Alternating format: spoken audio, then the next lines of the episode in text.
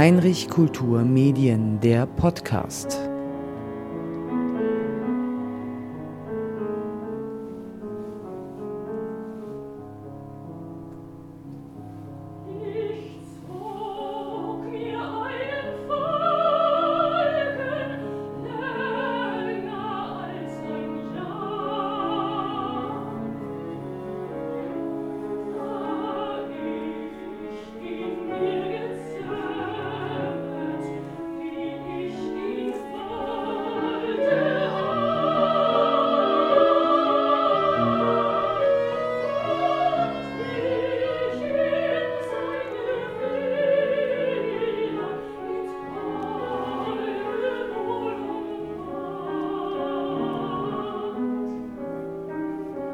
Ein Fußballplatz in Oberbayern. Die Sprösslinge spielen Fußball, die Väter unterhalten sich und daraus entsteht eine Tagung.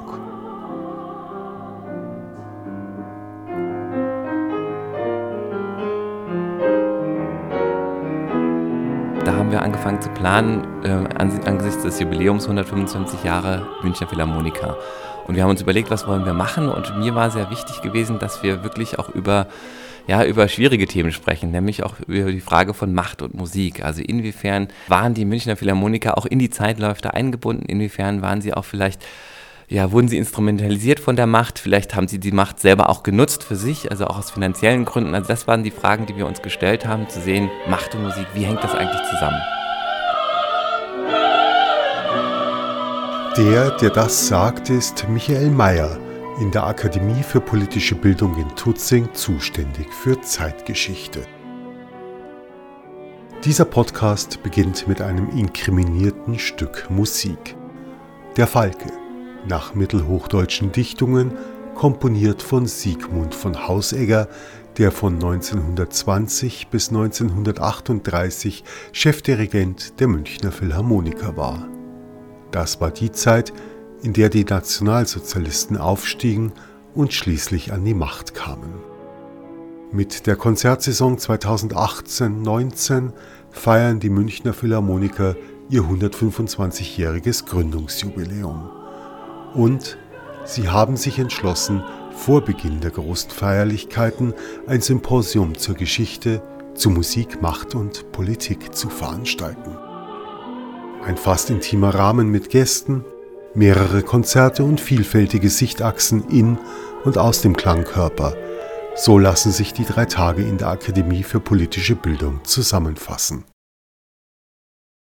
Ein Klangkörper, ein Orchester ist verschiedenen Zwängen und Notwendigkeiten unterworfen. Musik kostet Geld, das da sein muss. Die Musiker und die Dirigenten kosten Geld, die Spielstätten. Und auch das Publikum muss mitspielen, das Programm kann noch so schön sein, wenn es dem Publikum nicht gefällt und es nicht kommt, ist das Konzert ein Verlustgeschäft. Von daher war der Einstieg von Gunter Pretzel sehr gut gelungen, der den großen Konzertbetrieb auf die Sichtachsen der Orchestermusiker herunterbrach. Denn von diesen Sichtachsen gibt es mehrere. Die Noten auf der einen Seite und der Dirigent auf der anderen Seite oder eben vorne der sagt, wie die Noten zu interpretieren sind. Dann kommen die Verbindungen zu Stimmführer und Konzertmeister noch dazu. Hierarchische Notwendigkeiten meint Gunther Pretzel, Bratschist der Münchner Philharmoniker. Es gibt eine zentrale Sichtachse, das ist die zwischen meinen Noten und dem Dirigenten. Und jeder Musiker hat diese Sichtachse, darum sitzen wir auch so kreisförmig. In der Sichtachse ist noch der Stimmführer drin. Das nenne ich den hierarchischen Blick, weil der, der sagt mir, was ich zu tun habe, ins, bis ins letzte Detail hinein. Dann gibt, gibt es den empathischen Blick, das ist der Blick aus dem Augenwinkel auf meine Kollegen, die sich mit mir bewegen. Das sind die drei Sichtachsen. Die erste nenne ich die die äh, dynamisch orientierende, weil da werden mir die Räume gegeben durch den Dirigenten, in denen ich mich musikalisch mit meiner Gruppe bewegen kann. Und wie frei ist da der Musiker? Das ist eine zentrale Frage. Üblicherweise wird man sagen, wenn ich dasselbe mache wie mein Nachbar, dann sind wir zusammen. Aber das ist genau das, was Freiheit äh, verweigert und damit auch große Spannungen schafft, weil das ist eine Theorie und in der Praxis nicht einlösbar führt aber eben, wenn das so als Annahme grundgezogen durchgezogen wird, zu schweren Dissonanzen. Sinnvoller wäre es, von, einem Feld zu reden, in dem wir uns alle bewegen. Und dieses Feld ist der Gruppenklang. Und dieser Gruppenklang bietet tatsächlich künstlerischen Freiraum. Allein dadurch, dass er bei manchen Werken sehr geweitet ist und mir auch sogar die zeitliche Möglichkeit gibt, mich mit ihm an die Spitze zu stellen, nach hinten fallen zu lassen. Oder aber eben auch in der Farbe zu gestalten durch meinen eigenen Ton. Hierarchie und Individualismus. Peter Gülke, Dirigent und Musikschriftsteller, schätzt das aus seiner Pulssicht so ein. Das kann man pauschal nicht beantworten. Wissen Sie, das ist natürlich je nach Stilistik des Stückes unglaublich, unglaublich unterschiedlich. Ich meine, ähm, es wird, jeder Dirigent wird gut beraten sein, sich bei jedem, äh, wo man sagen, in der Zusammenarbeit, besonders beim Probieren, aber auch übrigens auch beim Musizieren, immer wieder klar zu machen, dass er äh, den Musikern möglichst viele Freiräume gibt. Musizieren ist und gutes Musizieren ist immer auf einen bestimmten Fundus von Spontaneität angewiesen. Was ich spontan Plan mache, das mache ich. Ich meine, natürlich mit der entsprechenden Kontrolle, das ist klar, die gibt es durch das Ensemble sowieso.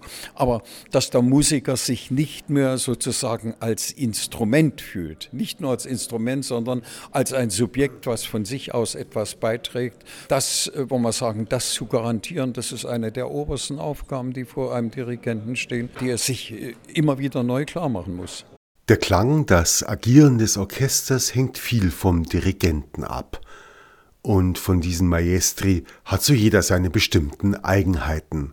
Ein Orchester besteht somit aus vielen Individuen, die sich einem Individuum unterordnen, ihren freien Willen aufgeben, um zu klingen.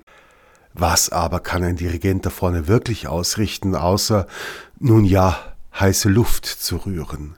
Peter Gülke es gibt ganz, ganz unterschiedliche Formen, in denen ein Dirigent auf das Orchester wirkt. Deswegen habe ich versucht, so eine kleine Typologie, aber auch die, die besondere Situation des Dirigenten vor dem Orchester darzustellen und übrigens auch darzustellen, wie sehr er auf die Musiker auch angewiesen ist. Und äh, auf der anderen Seite natürlich das Ferment zur Herstellung einer gemeinsamen Willensbildung beim Musizieren ist. Das ist ja sehr schwierig. Ich meine, ein Dirigent hat eine, äh, ein Ensemble von, von hochdifferenzierten, glänzend ausgebildeten Leuten vor sich, die aber der Koordination bedürfen. Und die Koordination, die muss sich manchmal auch sehr elementarer Mittel bedienen. Also es gibt dann so eine gewisse Schief Schieflage in dieser Situation, die nur ausgeglichen werden kann, wenn man eben sozusagen in einem musikalischen Fluss sich befindet und diesen, äh, diesen Fluss äh, mit, miteinander äh, produzieren kann, was nicht immer gelingt. Das Orchester, ein Balanceakt zwischen Individualismus und Gesamtkörper. Das ist wichtig, um zu verstehen, wie ein Orchester und seine Dirigenten sich positionieren wie sie auch außerhalb des Auftritts agieren. Von beiden werden wir in diesem Podcast noch Beispiele hören. Von der Aufgabe des Individualismus für das große Ganze, um Höheres zu erreichen, aber auch von Glanz und Elend, die das mit sich bringen.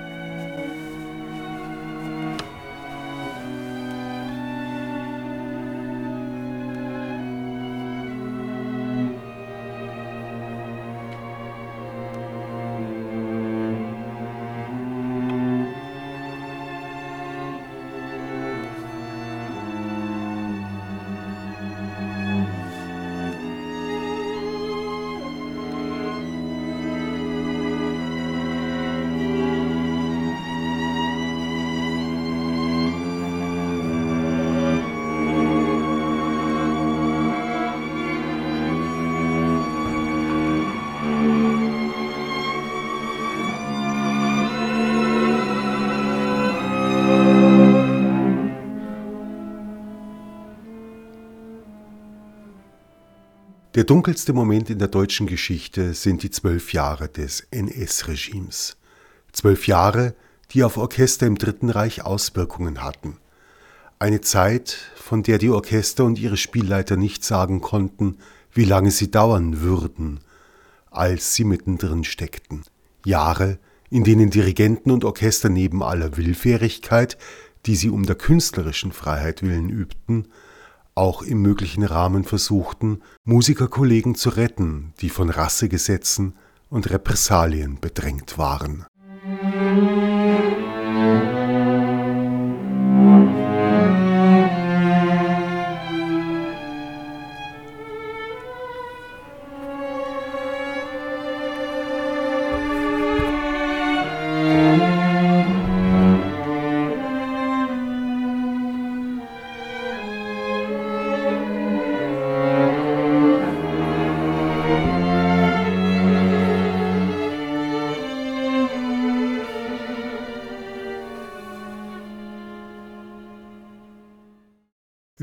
Heute die Musik- und Kunstszene der 20er und 30er Jahre mehr in Schwarz und Weiß wahr. Sie wird uns auch immer gerne so präsentiert. Es ist ja auch einfacher, hier die Bösen, da die Guten hinzustellen. Wolfram Püter, der Professor in Stuttgart ist und zu diesem Themenkomplex promoviert wurde, sagte mir aber, dass da viele Grautöne waren. Generell wird man die Aussage wagen können, dass Geschichte nur in seltenen Fällen ganz schwarz und ganz weiß ist, sind die Grautöne, die den Historiker, Wissenschaftler herausfordern. Und das gilt auch für die Kultur im NS-System. Natürlich hat es nicht an Versuchen gefehlt, Kunst im regimekonformen Sinne zu instrumentalisieren. Es haben sich willfährige Künstler, aber meistens zweitklassiger Natur bereit gefunden, auch aus Karrieregründen dem Lockruf der Politik zu folgen. Aber daneben gibt es eine Sinnautonomie der Kunst.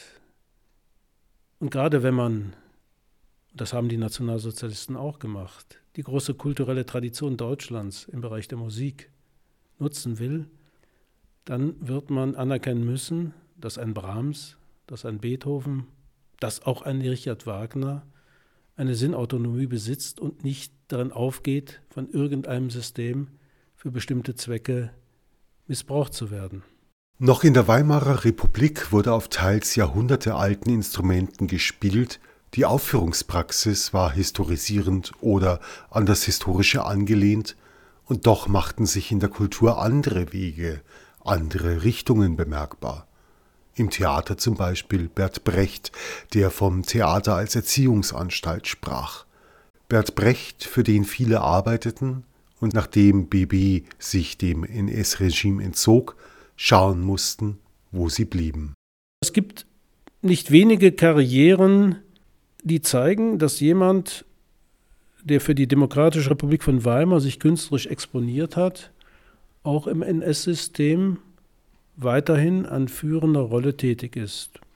Emil Pretorius ist derjenige Bühnenbildner gewesen, der bis Anfang der 1940er Jahre in Bayreuth, das heißt in den Bayreuther Festspielen, nahezu alle dort aufgeführten Musikdramen bühnenbildnerisch gestalten konnte. Pretorius war von seiner politischen Überzeugung her kein Nationalsozialist. Er hat immer wieder Kontakt auch zu jüdischen Deutschen gesucht und gepflegt, auch zu Wagner-Freunden jüdischen Glaubens in den Niederlanden. Er ist von der Gauleitung der NSDAP in München Oberbayern angeschwärzt worden. Ich habe jüngst entsprechende Akten dazu gefunden. Aber man hat letztlich sich entschieden, Pretorius auf seinem Posten zu lassen, weil er künstlerisch so angesehen war, nicht zuletzt im Ausland, dass man bei der Güterabwägung sich dafür entschieden hat, einen zwar politisch unzuverlässigen, aber dafür international angesehenen Künstler in dieser Funktion zu belassen.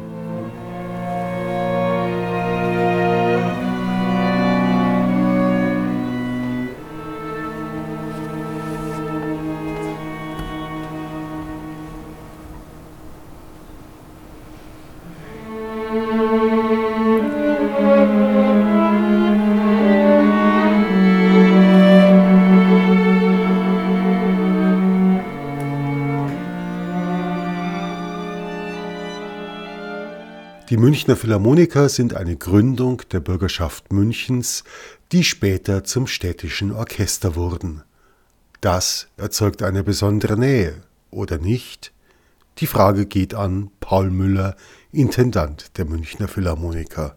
Ob ein Verein es freier regelt, das würde ich grundsätzlich äh, in Frage stellen wollen.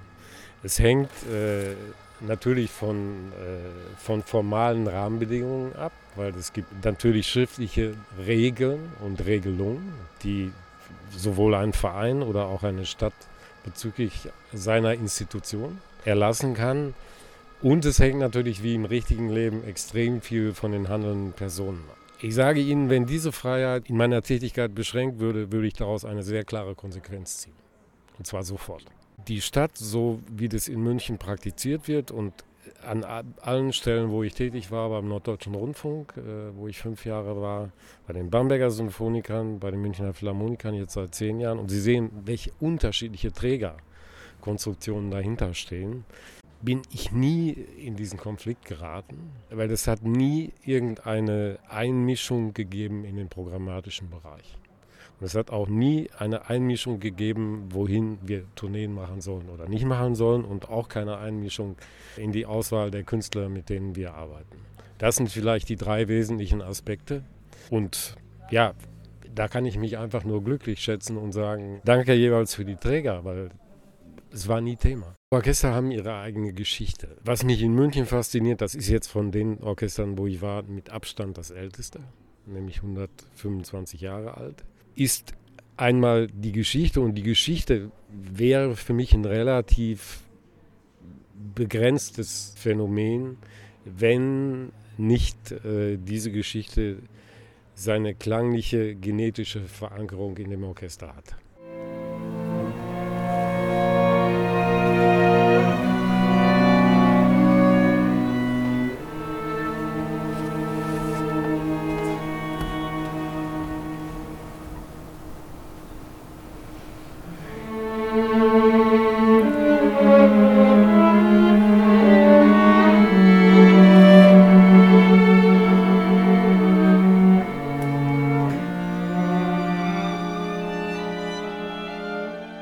Wir haben jetzt einiges an Pflöcken eingeschlagen, die zum Verständnis des Orchesters und seines Verhaltens, ob allgemein oder spezifisch im Nationalsozialismus, notwendig sind. Dazu muss man zur Entstehungsgeschichte des Orchesters nochmal vergegenwärtigen, dass die Münchner Philharmoniker anfangs von einem Bürgerverein getragen wurden und erst dann ein Orchester der Stadt wurden. 1893 wurden die Münchner Philharmoniker vom Klavierfabrikantensohn Hofrat Franz Keim gegründet, zusammen mit dem Philharmonischen Chor. Das Orchester hieß zunächst Keimorchester und anschließend Orchester des Münchner Konzertvereins. Sein Heim- und Spielstatt war der Keimsaal in München, der im Oktober 1905 in Tonhalle umbenannt wurde. Im April 1944 wurde er durch Bomben zerstört und nicht wieder aufgebaut. Nach dem Krieg war die erste Spielstätte der Herkulessaal. Heute ist die Philharmonie am Gasteig das Zuhause.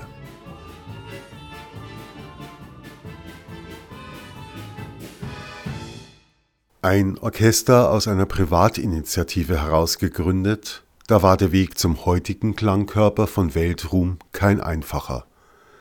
Das sieht auch Sebastian Staus von der Ludwig-Maximilians-Universität in München so, der einen Forschungsauftrag zur Geschichte der Münchner Philharmoniker bekam. Die Münchner Philharmoniker hatten das Problem, dass sie keines der, heute würde man sagen, A-Orchester waren, wie die Berliner Philharmoniker oder auch sogar das Staatsorchester von der Bayerischen Staatsoper, an dem Clemens Kraus auch als einer ja der prononciertesten, profiliertesten Künstler, Dirigenten des Dritten Reichs gewirkt hat, sondern sie waren so ja eher im kommunalen Kontext, aber auch vor allem fürs Münchner Umland durchaus auch eine wichtige Größe. Und das hat sich die Stadt München unter dem Oberbürgermeister Viele im Nationalsozialismus richtig zunutze gemacht. Und vor allem über die Art der Organisation des Orchesters in einem Konzertverein den es schon seit 1908 gab, aufgrund finanzieller Engpässe des Orchesters. Und in diesen Konzertverein hat sich aber die Stadt München immer weiter, immer stärker eingeklinkt. 1942 ist dann dieser Konzertverein aufgelöst worden und da war dann das Orchester wirklich so, wie wir es heute verstehen, auch de jure, wie es dann der Vieler betont hat, das Orchester der Stadt und damals noch der Hauptstadt der Bewegung. Orchester der Hauptstadt der Bewegung, nur ein Titel? Das ist immer ein Punkt auch der Selbstlegitimation, Legitimation, Selbstlegitimation, wie sie sich schon herausgebildet hatte. Der Geschäftsführer des Konzertvereins im Nationalsozialismus, Otto Meyer, hat immer eigentlich von seinem Antritt an, Anfang der 30er Jahre, Rapport erstattet bei der Stadt München, wie viel gespielt wurde und dass es Konzerte gab, eben in und um München und ein großes Publikum erreicht wurde. Das wurde mit Zahlen aufgeschlüsselt und von Jahr zu Jahr immer mehr. Und das war dann auch die Verpflichtung des Orchesters. Immer mehr, immer mehr spielen und möglichst weiterhin kostensparend, wie es aber schon seit der Weimarer Republik war. Orchester der Hauptstadt der Bewegung, finanziert von der Stadt München. Werden die Philharmoniker dadurch zu Mitläufern oder gar zu Mittätern? Oder muss man das anders bewerten? Die Aufarbeitung der Schicksale, der Geschichte, wie schwer ist das? Wie war die Aktenlage? Was gab es an Quellen, frage ich Sebastian Staus. Ich habe ja nicht bei Null angefangen, vorhin schon gesagt, Stunde Null sowieso nicht, aber auch nicht beim Null vom Forschungsstand her, dadurch, dass es schon vor allem von Gabriele Meyer, die das jahrelang gemacht hat, beim Orchester schon Betrachtungen gab, zum Beispiel zu diesen beiden jüdischen Orchestermusikern Längsfeld und Snöck. Für mich war der Reiz aber auch die Schwierigkeit, die Akten einzusehen im Münchner Stadtarchiv, im Staatsarchiv München bei Spruchkammerakten, die noch niemand wohl so genau angeschaut hatte, weil sie auch noch Sperrfristen unterliegen haben also so vor 25 Jahren, als zum Beispiel Gabriele May die letzte größere Publikation dazu gemacht hatte. Und dass man dann das, was schon an Forschung erfolgt war, das nochmal in Beziehung setzt zu dem Material, das sich jetzt neu erschließen ließ. Und da wird auch aufgrund einiger Sperrfristen, die in den nächsten Jahren erlöschen werden, denke ich, immer noch mehr möglich sein. Also das ist einfach weiß nicht, ob man da je sagen kann, es ist jetzt vollkommen abgeschlossen. Klar, die, die Aktenbestände sind endlich, aber. Mitläufer oder Täter? Belastung und Entlastung, Schein oder Sein. Wie gehört, wird die Zukunft noch einiges an Erkenntnissen bringen. Doch, wie ging es nach dem Krieg weiter? Deutschland in Trümmern, die Hauptstadt der Bewegung ramponiert. Ist da Zeit für klassische, erbauliche Musik? Es gab schon gleich nach Kriegsende den Aufruf, über Radio wohl sogar, an die Orchestermitglieder, sie möchten sich einfinden zu einer Probe. Die Tonhalle gab es ja nicht mehr, das war alles improvisiert dann.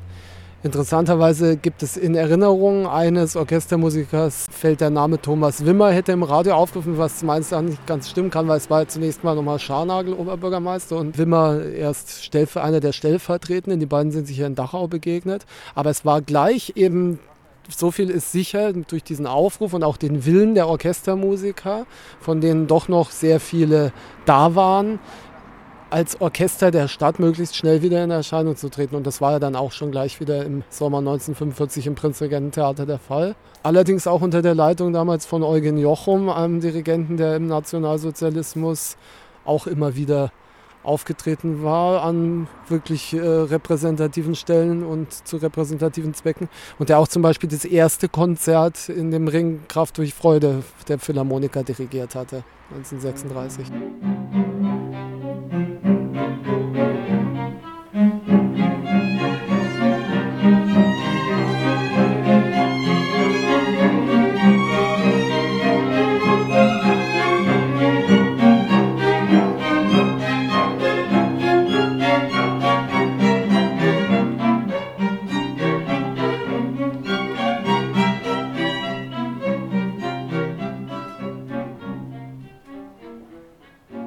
allerdings unter der Leitung von Eugen Jochum.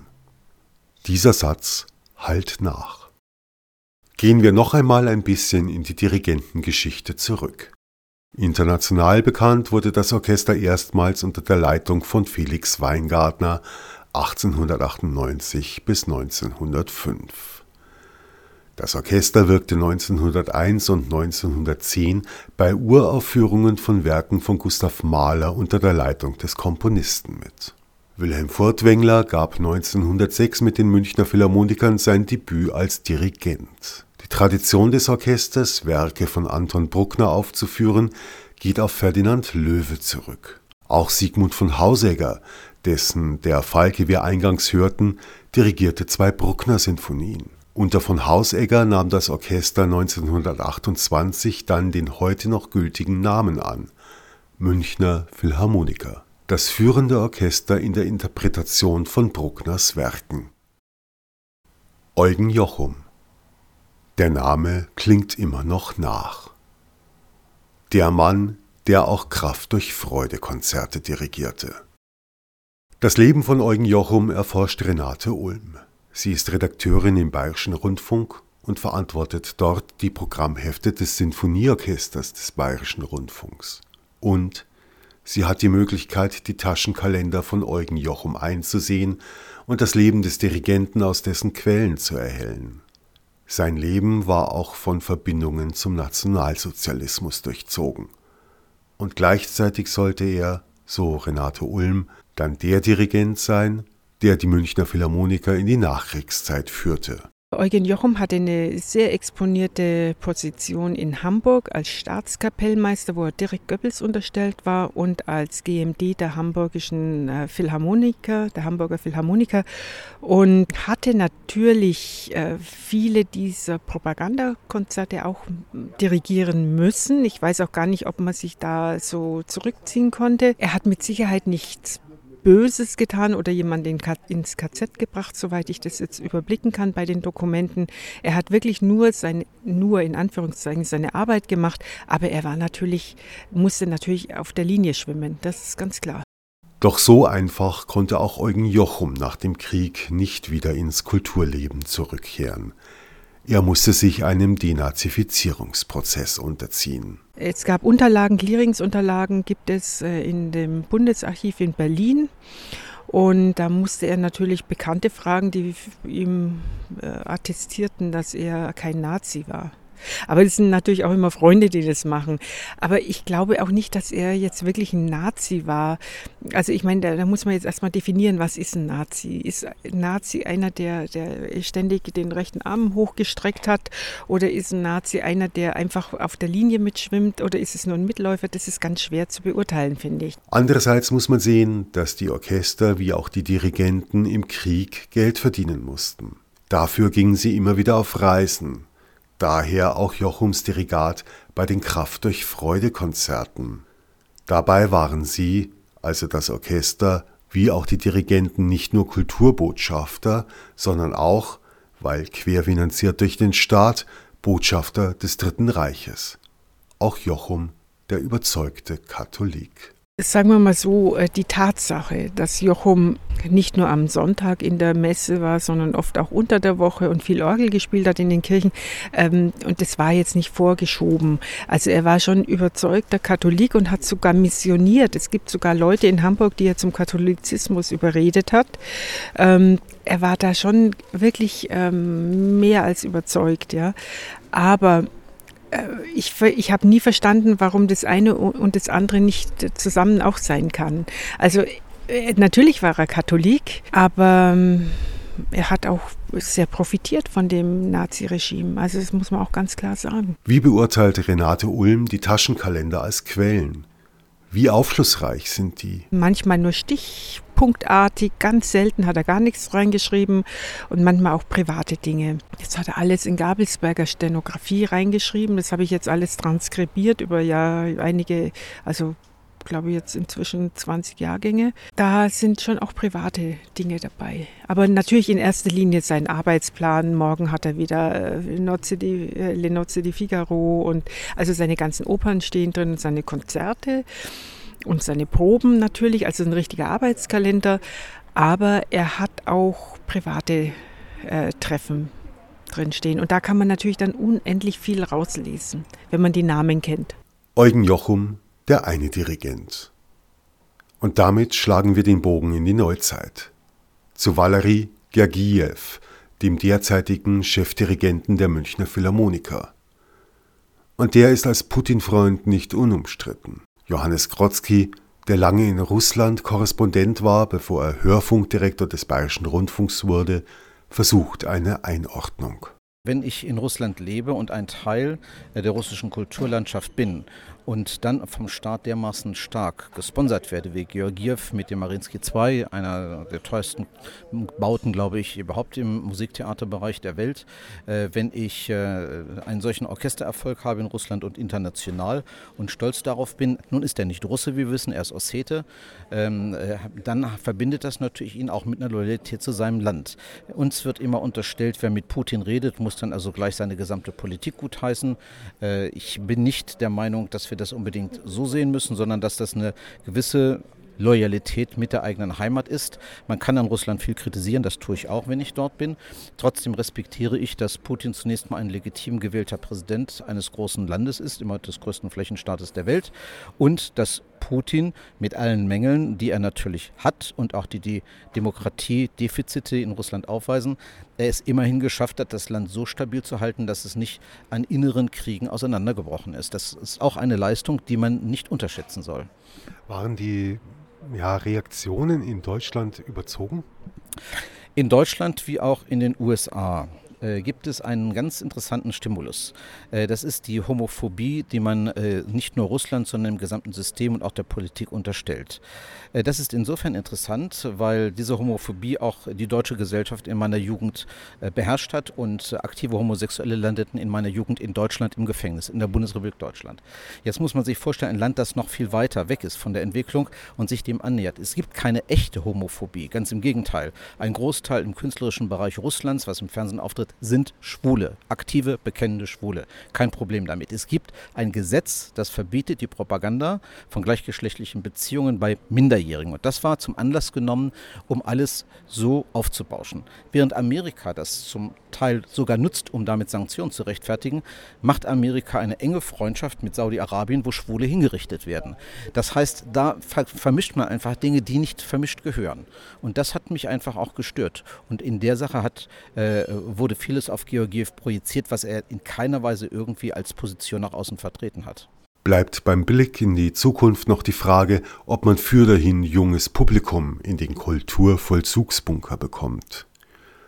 Die Orchester bemühen sich um Nachwuchsförderung im jungen Bereich. Bei den Münchner Philharmonikern heißt das Spielfeld Klassik. Armin Nasehi hat bei der Tagung in Tutzing die Theorie aufgestellt, dass man mit 40, 50 immer noch den Soundtrack seiner Jugend hört.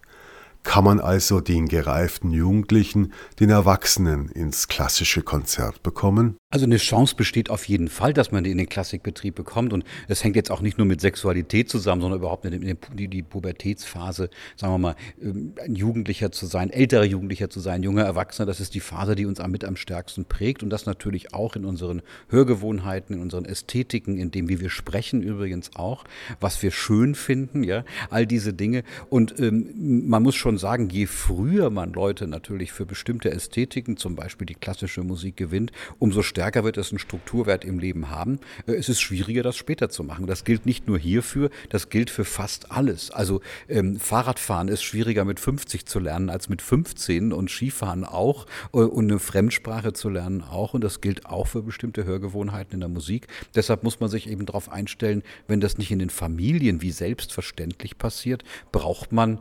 kompensatorische Möglichkeiten. Das heißt, man muss den Leuten das nahe bringen. Ich finde das ja immer interessant, wenn, wenn, wenn, wenn Orchesterleute darüber reden, wie man, das, wie man das jetzt Erwachsenen, jungen Erwachsenen oder 40, 45-Jährigen womöglich diese Musik näher bringt, dann reden sie ja eigentlich so, als würde man zu Jugendlichen reden. Also man kann ja daran schon eigentlich sehen, dass der Normalfall ist, dass man das mit jüngeren Leuten macht. Aber natürlich gibt es die Chance, wenn es die nicht gäbe, dann wäre die, wär die klassische Musik tatsächlich ausgestorben. Vielleicht war diese Gegenwartsbetrachtung am Anfang der Tagung sehr gut, um die Geschichte besser zu verstehen. Musik macht Politik. Musik macht Politik. Ein Wechselspiel in der politischen Landschaft, sehr gut zu sehen eben am Beispiel des Nationalsozialismus. Begonnen habe ich diesen Podcast aber mit dem innerorchestralen Blick. Die Macht und das Gefüge im Orchester – und mit Hinblick auf den Dirigenten. Armin Nassé zum Abschluss mit einem soziologischen Blick auf das Gefüge des Orchesters, aus dem alle Kunst erwächst. Wenn ich als Soziologe über Macht rede, rede ich nie nur über eine einseitige, sondern über eine zweiseitige, eine bidirektionale, sagen wir, Beziehung. Das heißt, ob der Dirigent Macht hat, hängt nicht nur von seiner eigenen Handlung ab, sondern davon, ob das Orchester ihm folgt. Und deshalb ist es eine sehr, sehr, sehr komplexe Beziehung, muss man sagen. Also wenn ein Orchester sich verweigern würde, dann würde die Macht des, ähm, des Dirigenten wahrscheinlich doch sehr in Frage gestellt werden. Das ist auch nicht in den Machtbeziehungen, wo man sagen kann, dass der Dirigent sagen kann, jetzt macht mal dies und dann machen die das, sondern das ist ja schon ein Wechselwirkungsprozess. Also äh, wenn, wenn, wenn es so wäre, dass der Dirigent es nur sagen müsste, dann müsste er bei der Aufführung gar nicht dabei sein, dann könnte er die eigentlich alleine spielen lassen. Das ist übrigens auch etwas, was in den Diskussionen viel zu kurz kommt, dass der Dirigent Dirigent ja in der Situation selbst Macht ausübt. Das ist ja nicht eine allgemeine Macht. Ich bin der Dirigent, du bist der Bratschist oder der Geiger oder der Trompeter, der etwas zu tun hat, sondern in dem Moment muss er die Präsenz haben, die dazu da ist, äh, tatsächlich einen Klangkörper so zu steuern, dass die unterschiedlichen Teile zusammenpassen.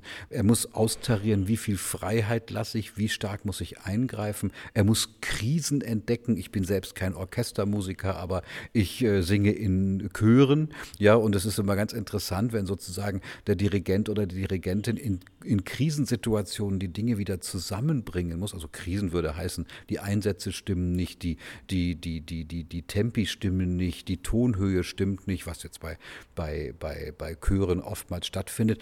Also in dem Moment muss man eine unglaubliche Präsenz haben. Und noch was Spannenderes finde ich, ist, dass es sich ja nicht um eine Ursache-Wirkungsbeziehung handelt. Ja, also Ursache-Wirkung heißt, ich tue jetzt was und nachher gibt es die Wirkung sondern das muss gleichzeitig passieren. Und das ist eigentlich die besondere Herausforderung. Und wahrscheinlich kommt daher auch dieses heroische Bild des, äh, des Dirigenten, der sozusagen, na wie soll man sagen, also tatsächlich ein Alleinherrscher ist, der, der über seine Aura das macht. Also mein Lieblingswitz über Dirigenten ist der über Karajan, der in Salzburg am Flughafen ankommt, ins Taxi geht und sagt, fahren Sie los. Und dann sagt er, wo soll ich Sie hinbringen? Egal, ich werde überall gebraucht. Und das ist sozusagen ja das Bild, das man, das man, das man, das man darüber hat. Aber die, die Beziehung ist sehr, sehr, sehr, sehr komplex und deshalb kann man auf den Dirigenten nicht verzichten, was Laien oftmals unglaublich wirklich schwer zu vermitteln ist. Und nochmal Paul Müller, der Intendant der Münchner Philharmoniker, zum Gefüge aus der Selbstbestimmung im Orchester, der Rolle des Dirigenten und den für ihn daraus resultierenden Handlungsanweisungen. In Bamberg gab es das auch. Das ist bei Rundfunkorchestern grundsätzlich vielleicht ein bisschen schwieriger. Die sind ja auch alle viel jünger. Weil die Bamberger, die äh, sind zwar eigentlich nach dem Krieg gegründet worden in Bamberg, aber die Wurzeln gehen zurück nach Prag, haben wir gerade gehört. Und die, also wenn man das weit genug zurückverfolgt, haben die irgendwann mal den Don Giovanni in Prag uraufgeführt. Wie, wie substanziell sowas ist, ist eine andere Frage. Aber man sieht schon in der Intensität der Beschäftigung mit dieser Vergangenheit, wie wichtig das ist. Die Orchester beziehen sich in ihrer Ästhetik. Und was bedeutet beim Orchester Ästhetik? Das ist Klangkultur. Sehr auf diese Vergangenheit, sie pflegen sie, Sie suchen sich Chefdirigenten, von denen sie denken, dass die damit angemessen umgehen können und diese Vergangenheit, also das, was an äh, Ästhetik über die Jahre hin äh, weitergetragen worden ist, auch weiterentwickeln können, weil das, das muss sich permanent weiterentwickeln. Und ein ganz entscheidender Aspekt ist, die Orchester suchen sich die Mitglieder selbst aus. Das heißt, in den Probespielen bin ich überhaupt nicht dabei. Ich unterschreibe irgendwann einen Arbeitsvertrag. Ich würde das nur nicht tun, wenn irgendwas mit dem polizeilichen Führungszeugnis nicht in Ordnung ist. Also wenn es irgendwelche Dinge gibt, die, äh, die in ganz anderen Bereichen äh, angesiedelt sind. Ansonsten machen die das selbst und das zeigt, wie äh, wichtig diese Selbstbestimmung ist und wie wichtig damit auch das Anerkennen und das Pflegen der Tradition ist.